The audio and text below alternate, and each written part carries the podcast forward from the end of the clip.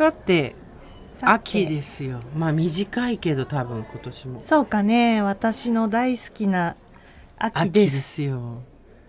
そして今私たちの目の前には ついにこの季節がやってきました。芋と栗がありますね。芋芋栗ですよ。あと南京があったら完璧ですよっていう。すごい嬉しいね。この季節だよ。秋、ね。なんかささくちゃんってさ意外とちゃんと秋とかうん。夏とかこう、ワンクールごとのドラマ見てるよね。ドラマ見てるね。ドラマ好きなのよ。ドラマ好きなんだね。うん。なんか前の時に夏面白かったのとかあった？そうだね。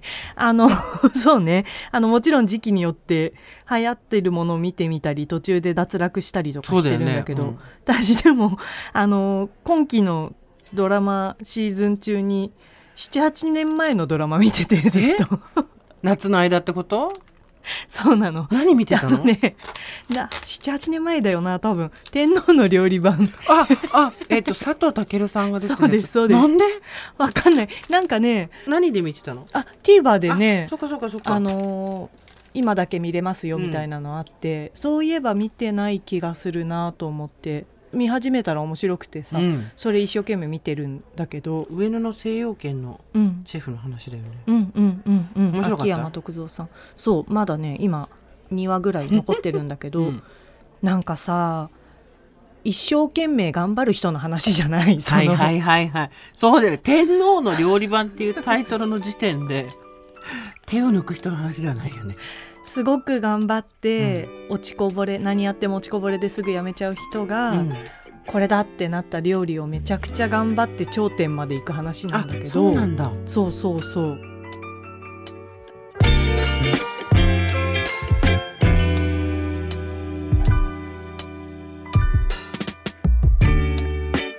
23年前からですかね。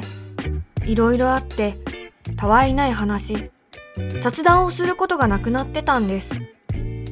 それまでは必要なことだけをやり取りするのが効率的なんだと思っていました。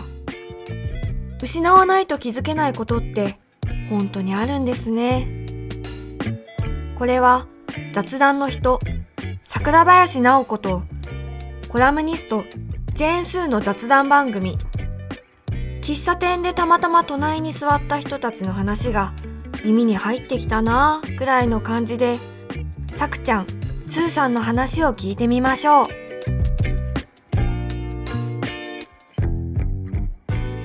でもやっぱりそのよくさ好きっていうもの夢中になって好きってガーってやってると周りが気にならないっていうこととか、余計なものが全部そぎ落とされるわーっと集中する好きっていう気持ちでみたいなのがさもう地でいくタイプの感じの人で、なんだろう。まあ周りにはもちろん迷惑かけたりするんだけどそのねうん。好きすぎて突っ走るから、うん。でもなんかたまたまそれを見た時になんか頑張るってどういうことだっけみたいに思ってたからうんうん。すごいなんか一生懸命見ちゃったそれを。頑張るってどういうことか。そう。でなんかあの福井の方の話なのとまあ、うん。時代がちょっと前の話だからかわからないんだけど、結構セリフの中でさこうお兄ちゃんがねこの弟その料理頑張ってる弟とかにその頑張れよっていう意味で励めよっていうの。はいはいはいはいうん。うん、励みなさいよってお母さんが息子に言ったり、なんかそれであ励む励むってなんか励めよっていいなと思って。そうだね。いい言葉だね。うんうんうん。私ついほら若い頃とかさ頑張るってニアリーイコール我慢するだったから。あなたはそうよね。そう だ違うっていうのが、うん。励むではないじゃん我慢するは。そっかそっか。じゃあ頑張るじゃなくて、うん。励むっていうふうに変換すればいいのか。そう思った、うん。なんかうん。な今はさもう私が頑張ろうっていう時って目の前のことをただやるだけでうん。OK って分かってるんだけど、若い時間違ってたなっていうのをうんうん。思い知らされるわ。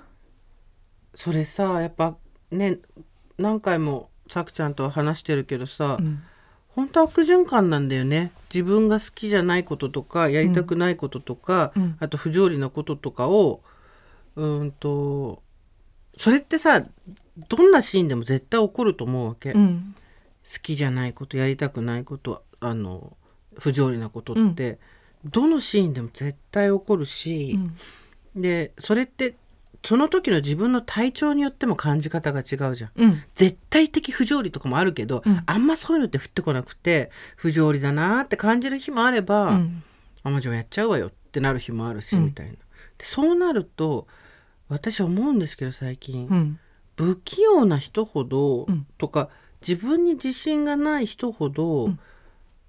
とにかく好きなものを探して、うん。さくちゃんがよくプールに満たすって言う言うけど、本当に好きなものを探すことを励むのが、うん。一番近道じゃないかなと思った、うん。なんか最近の聞いてて、うん。なんか作者の話を最近の聞いてて、うん。やっぱり本当に好きじゃないもののところで我慢したりとか、うん。不条理な思いとかっていうのを長くすると、うん力にはなんないし自己評価は下がるよね。そうだね。でそこにいると好きなものは見つからないでしょうね。いいこと言う。本当そうだわ。うん。なんかさすごいそこが難しいよね。すごく好きなものがあって、うん。これをなんとかものにしたいって思ってて、うん。でもそこに、まあ、悪魔のように不条理な人がいる場合とかあるじゃん。そうだね。たまに。そうだね。一人が。そう。わーおっていう問さ題っていうね。そう、でそういう時もすごい難しいんだけど、うん今考えるとバランスをどこでどう取っていいのかはちょっと自分でも判断つかないけどそういう人が私の周りにももちろんいたことはあったけど、うん。でもやっぱりどっかのタイミングで逃げちゃうんだよな私は。うんうんうん。逃げちゃうっていうかなんか「やめぴ」みたいなさ。そうだね、うん。健全。うん。ね。が我慢強い人は我慢強いのよそこが。そうなのよ。でやっぱ大きな壁ほど乗り越えなきゃいけないと思ってるから、そっか。びえーうん。そうね。なんかさ昔さくちゃんがさ話してたことで私すごい声上げてびっくりした記憶があるんだけど そんなにお互い好き同士じゃなくても付き合ってる人結構いるよって作者が言った。私がさ、はいはい。はいもうあのピノコみたいに「えー!」ってなったことあったじゃん。あ覚えてる？ったねあったね。ね2年ぐらい前かな。全然わかんなくてさ、うん。何言ってんの？作者何言ってんの？ってなったけどこの2年で私は理解してきた、そういう人を目視したとかそういうことじゃなくて私は理屈が全然わかんなかったんだけど、うんうん。そんなに好きでもないものとうん。一緒にいるぐらいでも仕方ないとか、うん。しょうがないとか寂しいよりマシとか、うん。あと本当に好きっていうことに対してそんなに真剣じゃない、うんうんうん。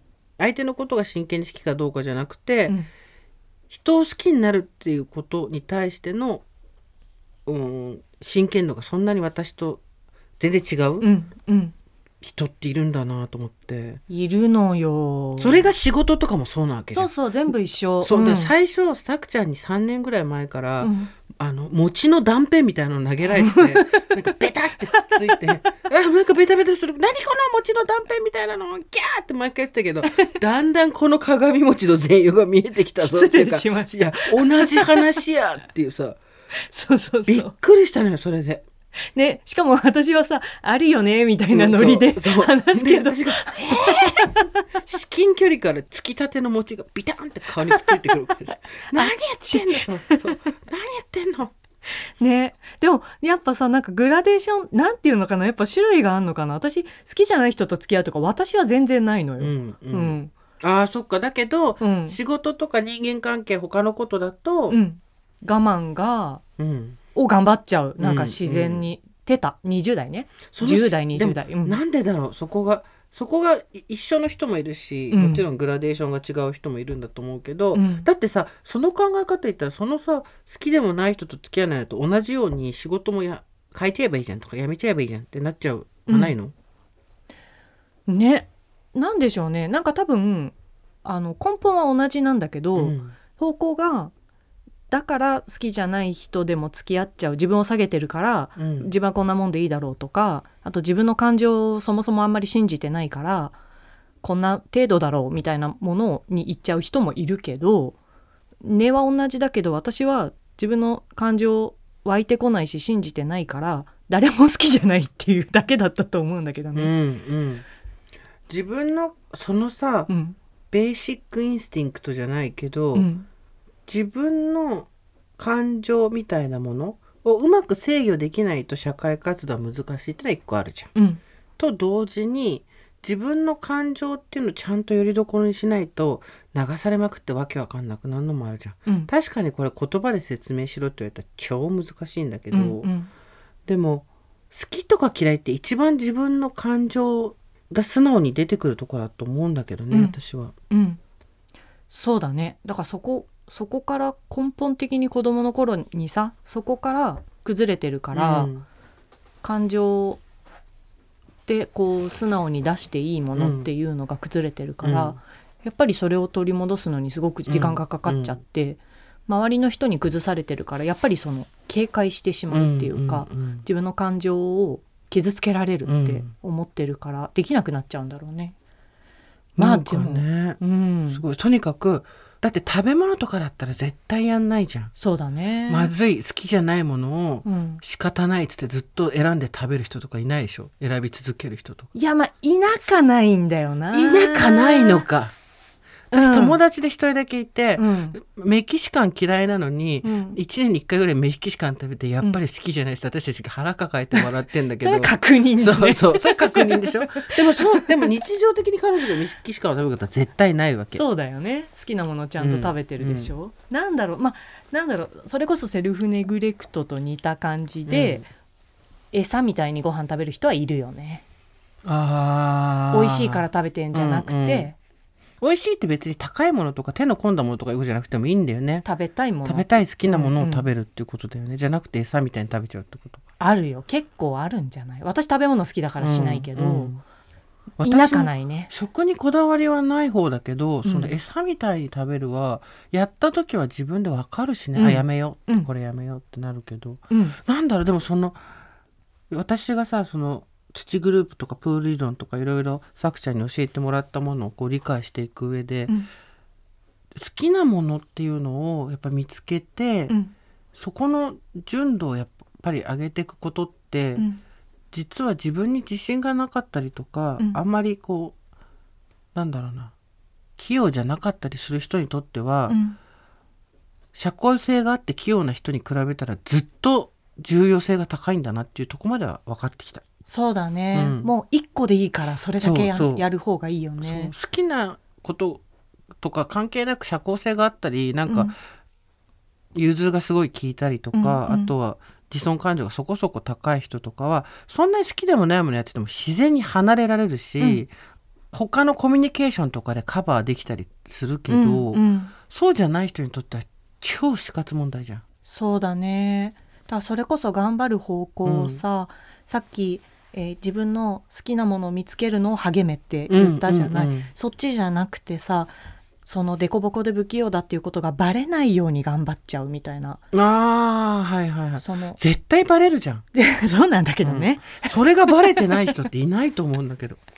だからその自分ができないところを埋めようと頑張っちゃう、うんそんなこと本当はしなくていいんだけどうんね、そうだよね。うん。だけどそこで頑張ってヘトヘトになってっていう人があまりにも多いよね。そこで頑張ってヘトヘトになって隠してるつもりだけど隠せてなくてでも自尊感情が下がっていって下がるよね。すっごい下がるよねり。だってそこにいたら、うんだからなんだろう。できることとできないことっていうのが差がある人ほど、うん。まあみんなそうだと思うけどうん大概、本当はね。だけど、人ほどやってて楽しい食べてて楽しいとかなんかとにかく楽しいだね、キーワードは楽しいなんだなと思った、あとこれやってるとすごい盛り上がるとか。そう上がる。上がる、うん。上がるだね、うん。バイブスだよ。バイブスだよね。バイブスが上がることだよ。そうなんだよ。あの知り合いのワークショップのお手伝いやってた時に、うん。そのうちの一部の中でね自分を表す動詞を見つけるっていうワークがあってさ、はいはいはいでそれってその動詞やってる時に自分が上がることを、うん。それが本当に100人いたら100人違うからそうん。の自分を表す動詞っていうのが、だからそれを見つけるみたいなのがあってさその時に結構上がる何してると上がるかなっていうのをさ考えたんだけどまあいろんな質問があってそれを見つけていくっていう感じなんだけど私そこでこういろんな質問答えながら出てきた動詞が3つ私3定セットで、うん。考える分かる言語化するっていうあー3点セット、はいはいはい。これがもうやるなと言われても勝手にやるし、上がるやつね。そう、上がるるやってる時楽しい、うん。あのキャーっていう楽しさじゃないけどうん。楽しい。でやるなっていうかそう止められたら苦しいこと、うんうんうん。だからその自分が上がること。でほっといたらやっちゃうこと、で自分を表す動詞。これがなくなったら私じゃないなって思うからねだからその動詞をその時さ10人ぐらいでやってたらもう全員もちろん違うわけ、うんうん。それがこう踊るみたいな人ももちろんいるし。あーそりゃそうだよね。うんうん。うん。あとこう整理整頓するみたいな。あ好きでやってたんだみたいな、うんうんうん。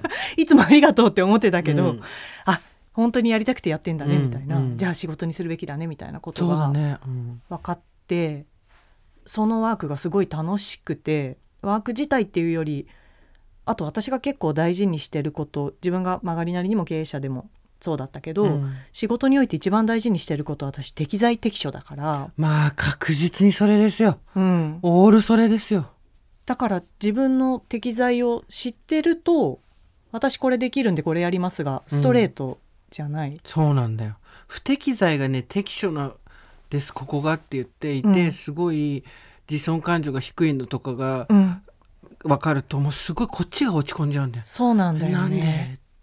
う。ん、であと3倍頑張りましたって言って、うん。人1倍できるうんことの、その3倍ってやっぱり残念ながらそんなに評価されないじゃそうんなんだよ。1倍しかできてないから。そうなんですよ。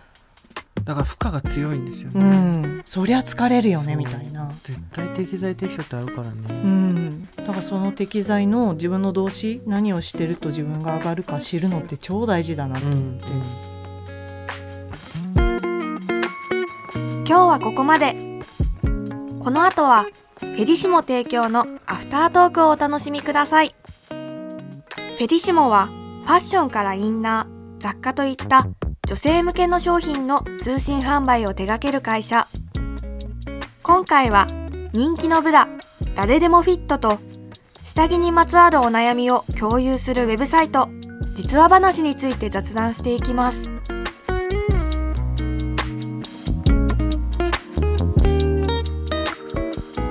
さてさくちゃん。はい、今回はありがたいことにあのフェリシモさんがうん。スポンサーについてくれました、ありがとうございわます。ー。ありがとうございます。これで番組をまた続けられますってはいいうね、い。や本当死活問題ですよ本当すですよ。本当に賛同してくださる方がいて本当に嬉しいです。ありがとうございます、ありがとうございます。で今日私がさくちゃんにはい。教えたいのは、うん。実はフェリシモには、うん。下着にまつわるお悩みを共有するウェブサイトっていうのがあるんですよ、うんうんうん。その名も実話話。うん。これ実話っていうのは週刊実話とかの実話じゃなくて 実話の実あ話です。あ実はさ実はねの実はね、っていうのがあって、うん。ちょっとそれを今チチチって見てるんですけど、うんうん。まあいろんなアンケートがあって、うん夏のブラジャーどうなの？とか、うん最後に下着のあのサイズ測ったのいつ？とか、うんうんあのブラジャーとショーツってお揃いでつけてる？とか、うん匿名じゃなきゃ答えらんねえよみたいなことがですね、うんうんうんアンケートで、うんまあ、皆さんの結果っていうのが出てるんですけど、うん。ちなみに1個だけこう見せるとですねブラジャーとショーツはお揃いでつけているか否かどれぐらいの人がつけてると思います？お揃いでつけてる割合はうん。3割、実はですね、うん。でじゃーんでででそうお揃いでつけてる人が大体3割。すごくない？私。当たったよ。当たったよ。つまりお揃いでつけてない人が7割ですですよ69%ね。全然私はそうです。うん。なぜならパンツがお揃いのやつだとお尻が大きいので、うん。そもそもくっついてくるパンツだと、うん。お尻がはみ出ちゃうので。あセットで買うそう。とだから、うん。いわゆる勝負の日みたいなのために、うん。一応お揃いで買うんですけど、うん。あブラジャーがどんどんボロくなってって、うん。パンツが綺麗なまま残っていくっていうのがですね。パンツは別に買ってるもん、使う頻度が違うんだね。全然違う。だってもうパンツはパンツでお腹まで隠れるのじゃないと嫌だし。うん。さくちゃんは、うん。通販で下着買ったことある？ある。ある。私もある。うん。測りに行ってお店で買ったこともあるし、うんそこのサイズを参考にして買って、まあ、何回か失敗したりとかいろいろあるけど、うん。通販でも買ったりはするね。昔さってかあのー私たちがうん。高校生とか若い頃って、きっちりワイヤー寄せてあげてみたいな時代。多分私はそれ大学とか大人になってから社会人。そうそう。ある時からとにかく寄せてあげて、でワイあの当時のワイヤーってさ凶暴でさ、凶暴。あの脱いだ後さ脇の下にさ 青あざつできてたりしなかった？今みたいに優しさがなかったから「なかったね。おわ刺さってた!」みたいなさ。そうなの。あと洗濯するとさ、うん。ワイヤーがボエーンって曲がってそれ手で洗えって言われたらそうですねって感じなんだけど、うんうんうんあったよね。その頃って多分きっちり測らないと、うん。サイズの違うものつけてると死活問題っていうか本当に自分を傷つけることになるからあのきっちり測りに行ったりしてたんだけど、うん。今回ですね、うん。なんとフェリシモさんが実話話を載せてるのに理由があって、うん。なんとですねフェリシモといえばの回ですよ。そうね。はい送られてくるのね。次々送られてくる。サイズ選び解放ブラの回っていうのができたんですついに解放の回ができる解放の会ができたね。いいね。ザクちゃんフェリシモ買ってたことある？あるよあるよ。私一番覚えてるのは娘の服、うんうん。なんていうのかな。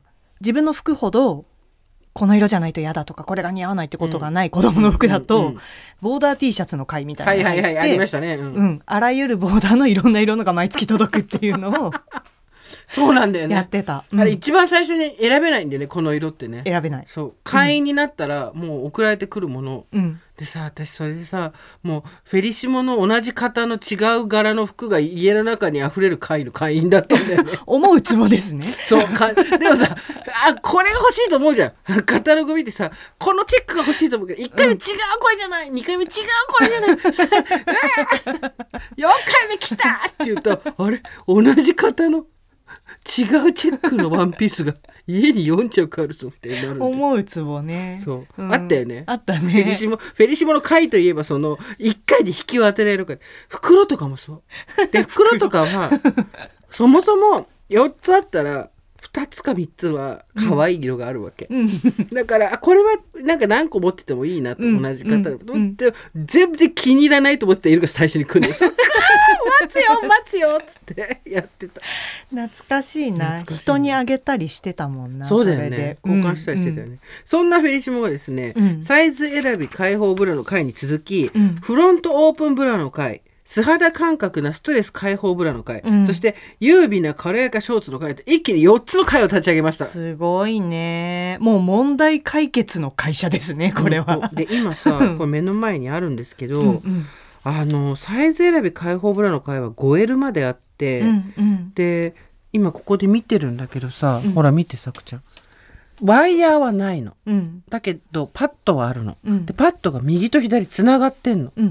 だから、締め付けがないんだよ。本当だね。柔らかいね後ろの見て、うんホックのところ12345 5個あるから、うん。日によってさおなんかさあばらが開いてる人開いてない人があるじゃん。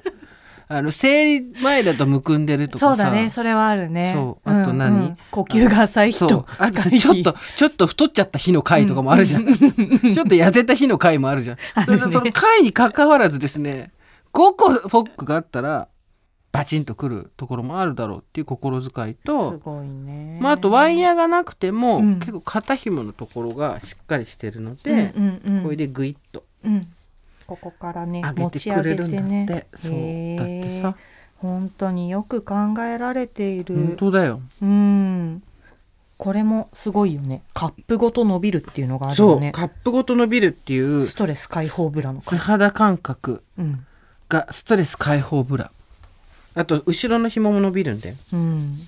これビヨヨーンって。紐っていうかなんつうの？ここがさいやマジでこれ本当の話、うん。今日私がつけてるブラジャーって、うんどこのとは言いませんがうん。つけて、背中に回ってる部分の布あるじゃん、うんうん。ここが伸びないんですよ全然。だから胸はぴったりりはまって前の方ところは、うん。さあ止めようとすると、うん。すんごい力がいるわけ。ギューっあーピーンとね。てなんかねこれ伸びないんだけどここ伸びた方が絶対にね、うんうんうん。いいよね、伸びるって大事だよな。そう。ちょっとさ素肌感覚ストレス解放ブラとあとサイズ選び解放ブラと見して。うんこれとこれ。うんこれ。これとこれとこれだよね、うんサイズブラあサイズブラ解放ブラの。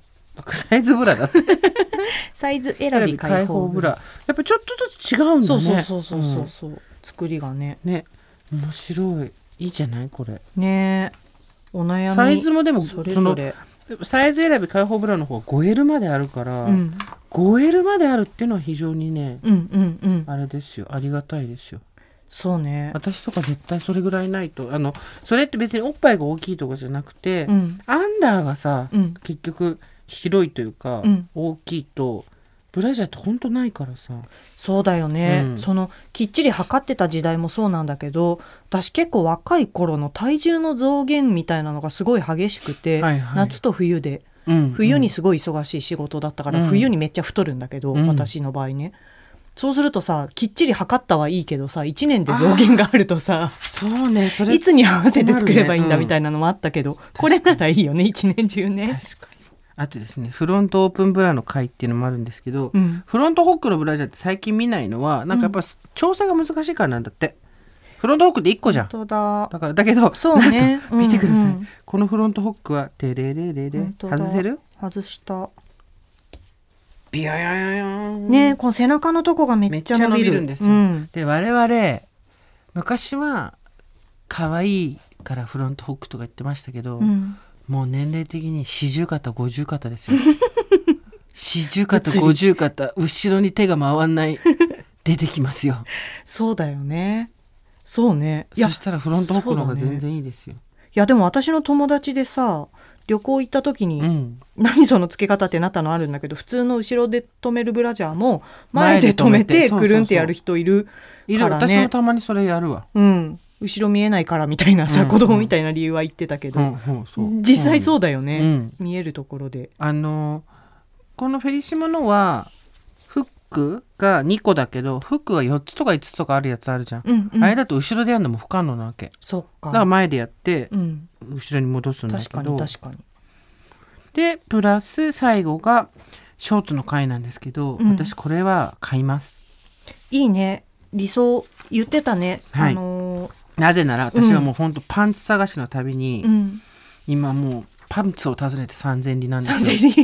本当に真面目な話、うん。一昨日も全然違うメーカーの5メーカーぐらいバラバラに頼んだぐらあいでそなんでかっていうう、と、うん。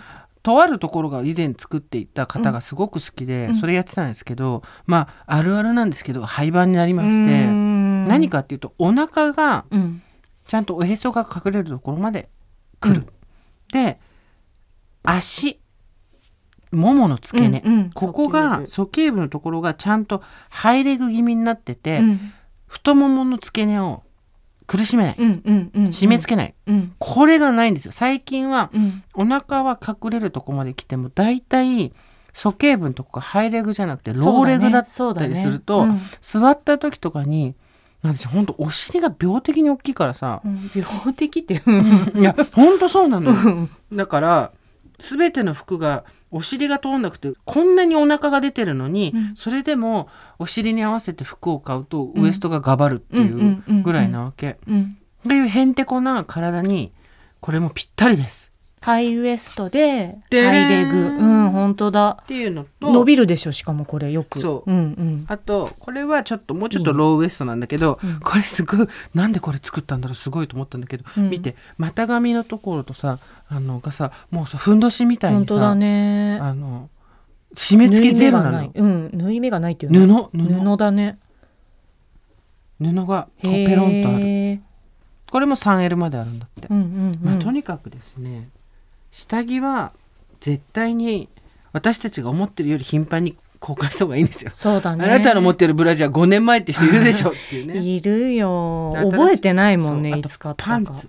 パンツも私は決めました。もう50になったんでうん、うんもっと頻繁にパンツを新しいのにします。いやだからさちょっとした不快を我慢せずにいいものを探すっていうのは自分にとっていいことですよ。あなたいいこと言うそれだわ。うん。それは自分を好きになるのにうんすごい必要なことですよね、うんうんうん。すごいね。そのお悩みの部分をこのウェブサイト上で聞き出しね。さあ解決しようじゃないかと商品を作る。とにかく鼠径部がきつくなるのが本当に嫌。でうん。じゃあっつってハイウエストじゃなくてお腹が出るの本当に嫌。そんな人の全然いないのかと思ってたらやってくれました。そうだね。やっぱりないからさ困ってる人はいるんだろうね。まあ私これ何色でもいいから全然あの色が来ないと困るの会にならないもんこれで。の会にならない、うん、全然これもうどどの色でも来やがれの会会員会長として。そっか私これがいい。ストレス解放。ストレス解放ブラ、うん。サイズ選び解放じゃなくてうん。ストレス解放の方ね。ストレス解放。伸びるやつがいい。みんななんかもうとにかく締め付けられるのが嫌なんだよね。伸びるとかそういうのがそうそう伸びる、これさ私ささっきさ娘の T シャツ買ってたって言ってたけど、あの子供のさ服のこだわりとかさある子とない子がいてさ、うちは見た目は何でもよかったんだけどどんな服が好きとかこういうのは嫌だとかあるのって聞いたらあの伸びる服がいいって言ってたの。うあの動きやすい服ってそうだからシャツとかブラウスみたいうんに伸びない服が深い。うんうん伸びる服がいい。うん。あのお股に食い込まない服がいいって言ってたのうんいつもうんうんうん似てんなと思って。そうだね。親子そこ。そう。そこ親子だね。伸びるのがいいからこれがいいストレス解放ブラ。いいね。うん。とにかく私たちは下着に締め付けられる時代はもう終わったのでございます。すごいね。下着の方が私たちに合わせてくれる。まあいろんなの持ってた方がいいしね。うんうん体調にもあるしさ、うん。体は一定じゃないしあなたみたいに季節によって変わる人もいるしね。そうそうそうそう、わがままでいいんですよ。いいこと言うわ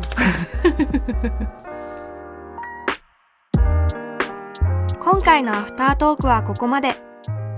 ここでフェリシモからのお知らせです。通信販売のフェリシモから人気のブラ誰でもフィットシリーズのご紹介です。M サイズから 5L サイズまで洋服感覚でサイズが選べるのにこだわりの独自設計であなたサイズにピタッとふわっとフィットする。その上見た目はきちんとランジェリーで気分が上がるのが人気の理由。あなたサイズにフィットするピタフアなフェリシモ誰でもフィットをぜひお試しください。またフェリシモのウェブページ実話話では隣の雑談のように誰かに話すにはためらってしまう。これって私だけ？な下着にまつわるお悩みがたくさん寄せられています。あなただけのモヤモヤしたお悩みや疑問をフェリシモ実話話にぜひ教えてください。今回ご紹介したブラの詳しい情報や私だけ？な雑談が気になったらフェリシモ実話話で検索してみてくださいね。それでは来週も2人の雑談に耳を傾けてみてください。さようなら。